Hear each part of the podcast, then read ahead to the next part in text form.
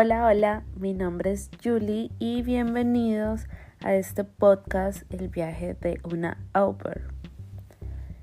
El día de hoy quiero hablarles acerca de los choques culturales eh, entre Colombia y Estados Unidos porque pues como saben yo soy de Colombia y pues he visto bastante acerca de las culturas aquí en Estados Unidos y podría mencionarle algunas cosas a nivel de otros países, pero superficialmente. Entonces, eh, comencemos. Bueno, eh, cuando yo llegué a Estados Unidos, realmente venía con todas las expectativas del mundo, porque pues obviamente es un nuevo país, es algo que es nuevo, algo que nunca en mi vida había vivido, entonces era un sueño.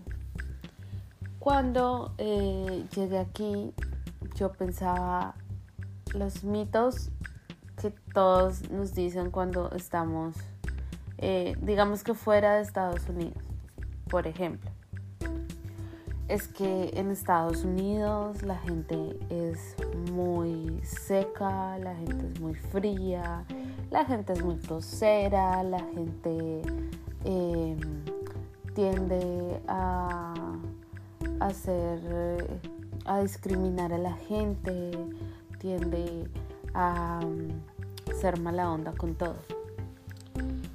Entonces, eh, bueno, yo llegué aquí, yo venía con eso en la mente, también había leído comentarios que decían, no, es que, la gente es súper amable, cualquiera te ayuda, todo bien. Les cuento que en el primer choque que yo tuve con Estados Unidos definitivamente, pues es la arquitectura, todo es completamente distinto a mi país. Eh, digamos que la organización, la limpieza, eh, es una cosa totalmente loca. Aquí en este país, yo siento que la gente tiene un poco más de educación a nivel de no tirar la basura en la calle, a nivel em, de no robarse las cosas. O sea, ustedes pueden ver que uno en Colombia no puede dejar ni un dulce porque cualquiera lo coge y se desaparece. Aquí en Estados Unidos no funciona así. Las personas pueden ver tu celular tirado en el piso y nadie lo va a recoger porque es tuyo. Obviamente que pues no hay que dar tanta papaya porque yo creo que a nivel mundial eh, por cualquiera por cualquier forma el que da papaya pierde.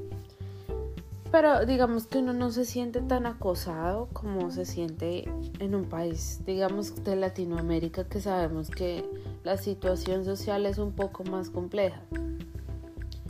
Eh, también algo que, que yo he notado mucho en este país es que la conciencia ambiental no ha sido tan implementada como a un país de Latinoamérica.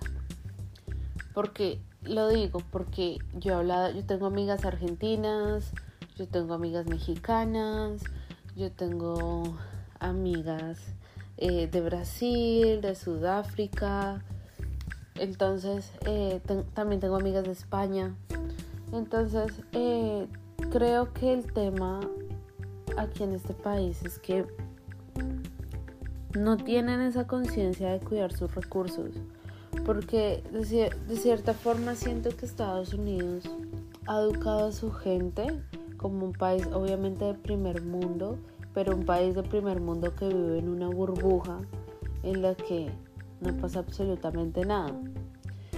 Aquí en este país las personas, no puedo decir que todas claramente, pero pues sí hemos llegado a la misma conclusión de que hay mucha cantidad de personas que no cuidan el agua, no cuidan la luz, no se preocupan por la basura, por el calentamiento global.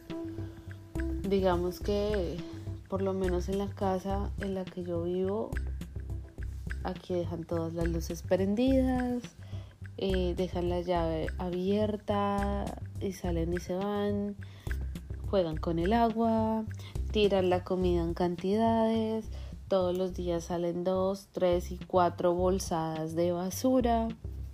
Entonces siento que eh, la, la verdad no, no, no, logro llegar a una conclusión. ¿Por qué motivo eh, a nosotros en los países eh, subdesarrollados nos educan con que tenemos que racionar todo? Pero sí, sí creo que tiene que ver con el nivel de pobreza que hay, porque cuando estás en Colombia, obviamente tú no tienes con qué pagar tanto, o sea, si vas, tú no te puedes dar el lujo de dejar la luz prendida todo el día porque sabes que eso te va a valer un ojo de la cara. O sea, eh, tú no puedes dejar el agua, la llave del agua abierta porque sabes que el recibo te va a llegar una cosa absurda. Entonces, eh, también nos, nos han educado mucho con el tema de reciclar, que la basura, que ahorramos basura, bueno, lo que sea. Y siento que este tema es, es un poco loco porque yo, yo me siento la anciana de la casa, la que está a toda hora de tareas de todo, apagando la luz, cerrando las llaves, de todo el cuento. Y, y las personas realmente aquí no tienen tanta conciencia ambiental como lo tenemos nosotros en nuestros países y siento que es por el hecho que les venía contando de que este país es como una burbuja en la que su gente siente que no, o sea, a pesar de que acá hay gente pobre, no se compara el nivel de pobreza de este país con el nivel de pobreza de nuestros países. Entonces todos viven en una burbuja en la que no, en la que sienten que no tienen necesidad de hacer esas cosas porque viven tan cómodos que no es necesario ahorrar nada, que no les importa gastar, que no les importa consumir. Esto nos lleva al punto número dos, el consumismo tan absurdo, o sea, que hay aquí. El consumismo absurdo me refiero a no, no solamente a, a comida, a compras, no, lo, lo aterrizó a todo, o sea, ¿cómo es que una casa saque dos, tres y cuatro bolsadas de basura por día? Digamos que aquí todo es tan desechable, todo es tan reciclable, eh, tan reemplazable es la palabra, tan reemplazable que, digamos, acá tú, tú vas a una tienda, te compras una blusa, la blusa te, puede durar una semana porque ya no te gustó más, la tiras y así te compras otra. ¿Por qué? Pues porque encuentras ropa barata, ¿no? Entonces, eh, eso, eso lleva a que hay un consumismo muy fuerte. El, el, llamado capitalismo es una cosa loca.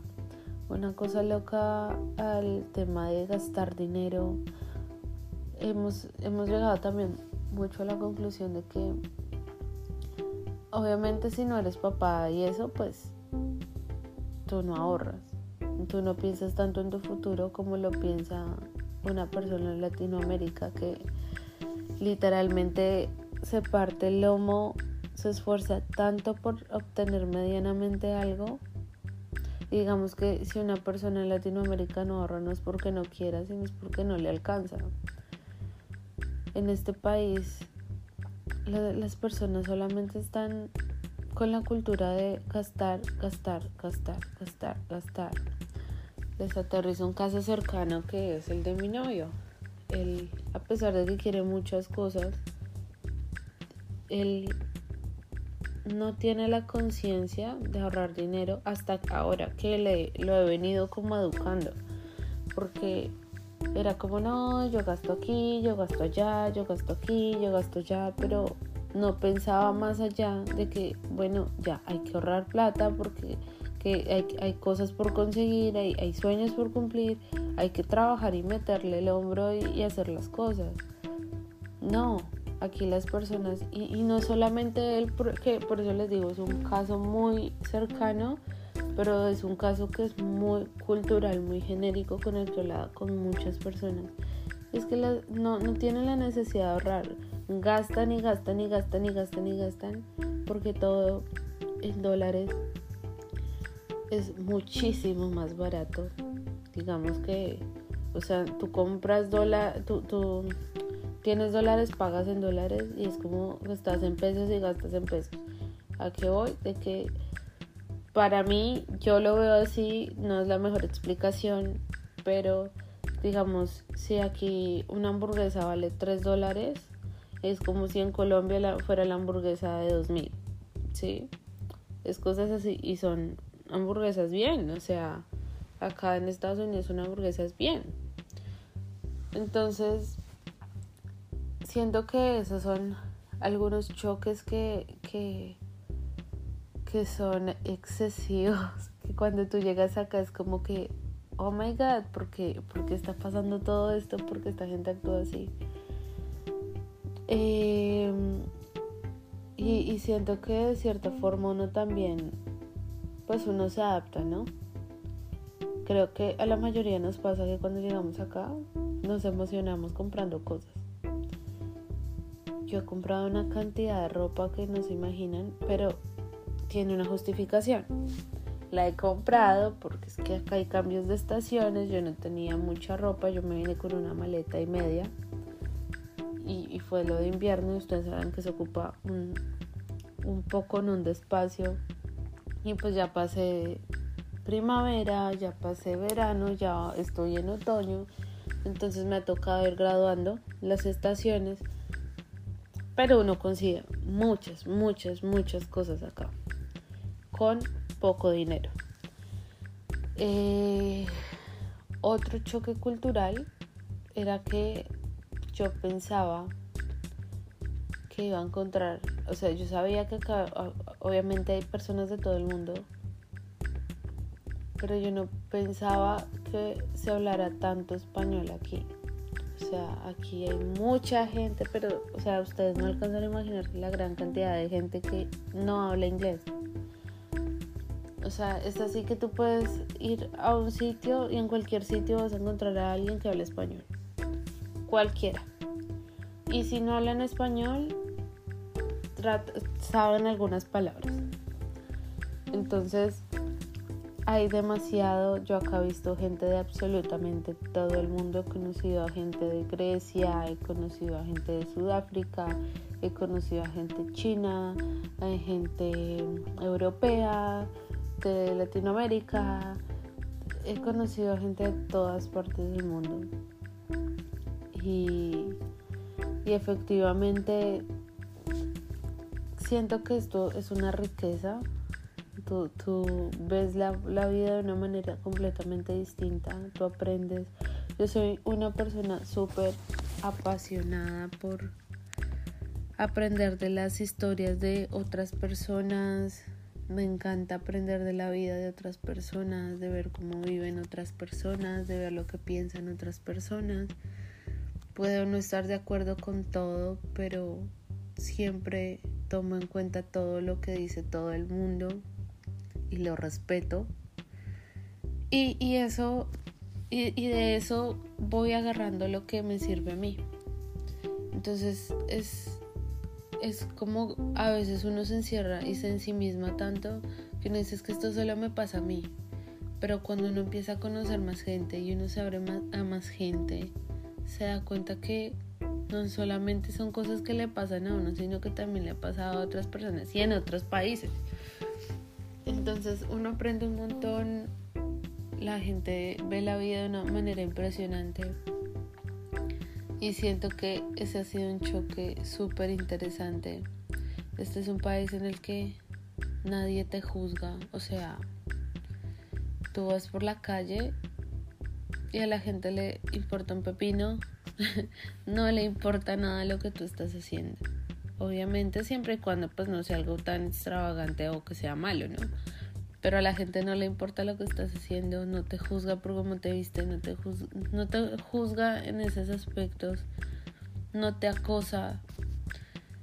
Y algo desafortunado es que general, yo, las malas experiencias que he tenido aquí en este país han sido por personas de Latinoamérica, ni siquiera por personas que sean de este país. Solamente una vez he vivido racismo, sola, no, dos veces me han acusado hombres de Latinoamérica aquí, tanto así que mi novio me compró un gas pimienta por seguridad. Y, y las malas experiencias se viven y, y ni siquiera es por la misma gente de aquí, sino desafortunadamente por gente que uno piensa que deberían dar buen ejemplo. Entonces, em, creo que ese ha sido otro choque, otro choque irrefutable, algo que nos cala absolutamente a todo el mundo y el que diga que es mentira, miente. Porque la comida, Dios mío, la comida de Estados Unidos es terrible. es terrible, es mayúscula. Y está la misma gente aquí sabe que la comida aquí no es la mejor. Porque ustedes ya saben que todo tiene químicos, todo está súper, hiper, mega procesado. Entonces llevo acá siete meses y no me he podido acostumbrar a la comida de acá. Estoy aprendiendo a cocinar otra vez y con lo que hay acá porque no, no, no como bien, no me gusta la comida, no. Lo único que me gusta son las hamburguesas y las pizzas, les, se los confieso. Pero, pero siento que es la comida, o sea, obviamente esa comida no está bien, pero a veces me siento como que si tú tomas un vaso de agua también te engordas de lo mismo, que es tan loco todo aquí. Aparte la comida no sabe bien, tiene un sabor súper raro. Yo algo que dejé de comer en Estados Unidos fue carne. Yo ya no como carne, creo que en últimas ya me estoy volviendo vegetariana. Porque la carne acá es fea, o sea, fea pero fea. Yo no sé en sus países, porque acá hay gente que me escucha de diferentes países. Pero en Colombia nosotros tenemos una sopa a la que uno, creo que es la sopa de pasta, no, ya no me acuerdo bien, pero creo que es la sopa de pasta, que uno le pone la, la, una cosa que uno le dice hueso. Entonces es el hueso, pero el hueso tiene como una carne, pero es como grasosa y es muy blandita. Entonces uno la pone con la sopa y cuando se va a tomar la sopa, pues se come esa carne. La carne de aquí sabe a eso sabe a eso. No he encontrado carne que sepa rico en Estados Unidos. Los condimentos, los condimentos aquí, siento que hay que ponerle mucho condimento a algo para que coja sabor la comida. Si no, no coge sabor. Las papas obviamente son diferentes. Em, no, yo no he encontrado buena carne acá. O sea, vuelvo al tema de la carne porque se les juro que me tiene como traumada y agobiada el tema de la carne porque no la, no he encontrado, o sea, he ido a restaurantes colombianos, he comido en restaurantes mexicanos, he comido en cualquier cantidad de partes y no he encontrado carne buena en Estados Unidos. Eh, la comida, o sea, es irrefutable, la comida es otro nivel. Me la paso, estoy comiendo como más ensaladas, porque pues mi familia come, mi hijos family come, trata de comer saludable, orgánico, entonces ellos compran mucho de esas cosas. Eh, entonces es, ha sido difícil. El tema de alimentarse, aquí es, es duro, es duro, y a los que están próximos a venirse a este país, háganse la idea de que es complejo. Es, es un choque, pero obviamente de todo se aprende. Aquí le cogí un amor a los tacos que no se imaginan. Encontramos un lugar exquisito de tacos. Ay, me encanta comer en ese lugar. Otra cosa con, que, me, que me tienen traumada es que todo es picante. O sea, yo acá la lucho para encontrar algo que no sea picante y ya me estoy acoplando un poquito al picante, pero no me gusta el picante. Entonces, eh, todo es picante, encontrar cosas que no sean tan picantes, pues es un problema porque me toca estar preguntando, ¿esto es picante? No, ¿estás seguro? Porque a veces uno le dice, no, no es picante, pero no se lo come y está picante. Entonces es como, pero, pero ¿por qué me mientes? ¿Sí? Como, no seas así. Em, dime la verdad, por lo menos una anécdota. Y es que yo soy súper acelerada. Yo soy súper acelerada y a veces caigo por, por, ¿cómo se dice? Por... Como cuando tú dices algo que te escucharon y como que, ah, fue madre, pero pues ya que me escuchó, por imprudente es la palabra. Imprudente. Y estábamos, fuimos a Taco Bell y em, estábamos con mi novio pidiendo, pues eh, él quería comer tacos porque él está loco por el picante. Y entonces eh, él, íbamos en el carro y em, él fue a la maquinita y entonces el señor, el, que nos estaba atendiendo, bueno, mi novio le preguntó que eh, eh, era como un bowl, que si ese bowl era picante. Y el señor, el muchacho respondió como, sí, yo creo que no. Y entonces yo, le, yo volteé a mirar a mi novio y le dije, pero bueno, eh, ¿es picante o no es picante? Porque ese creo que no, no, no, no, no sé, no sé qué significa, ¿es picante o no? Y yo le dije, vuelve a preguntar.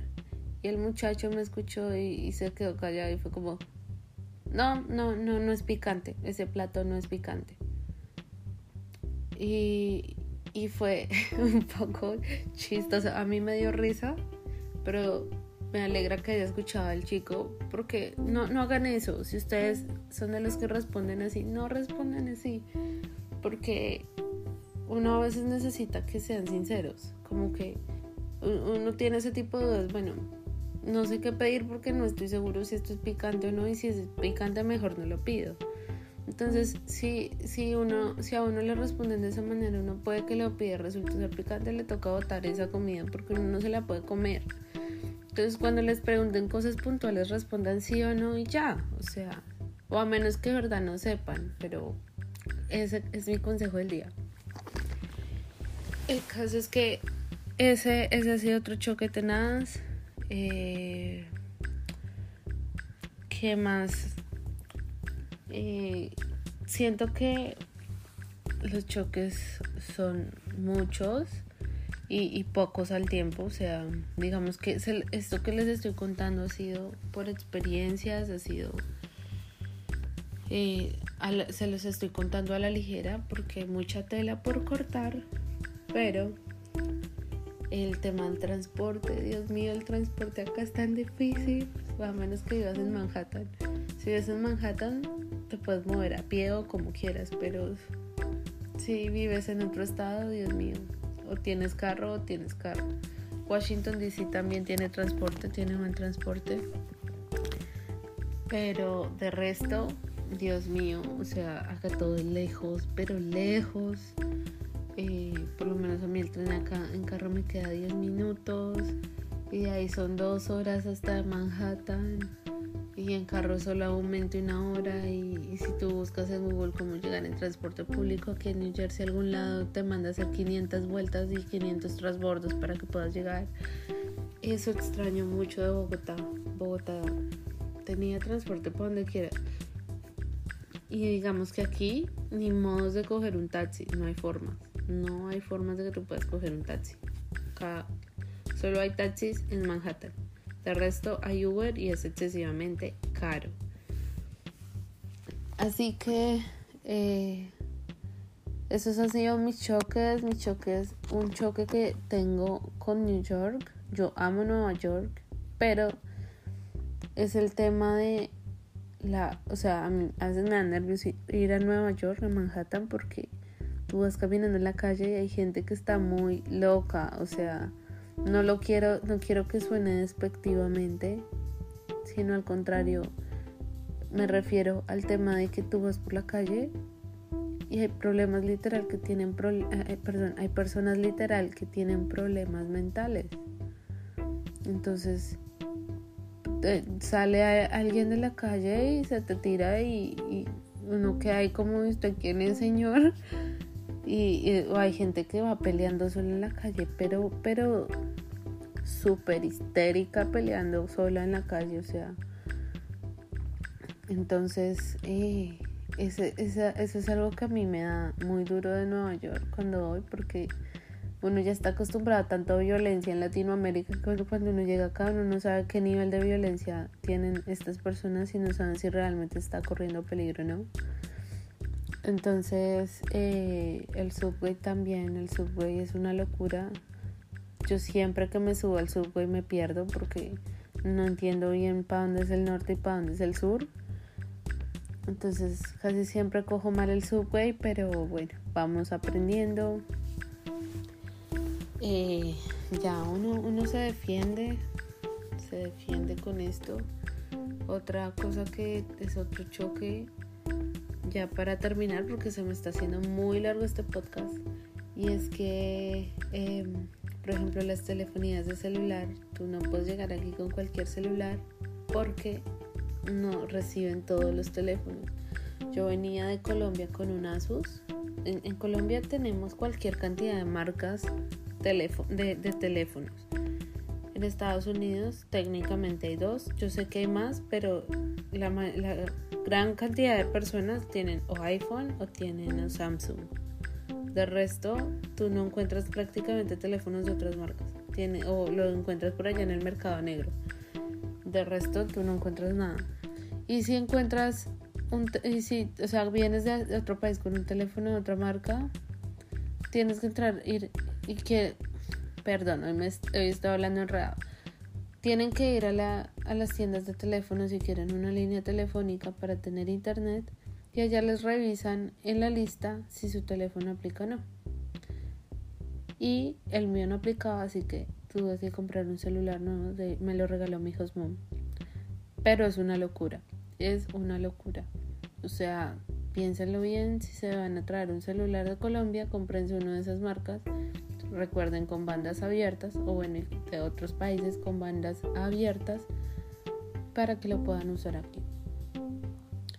Creo que esto ya es todo por hoy.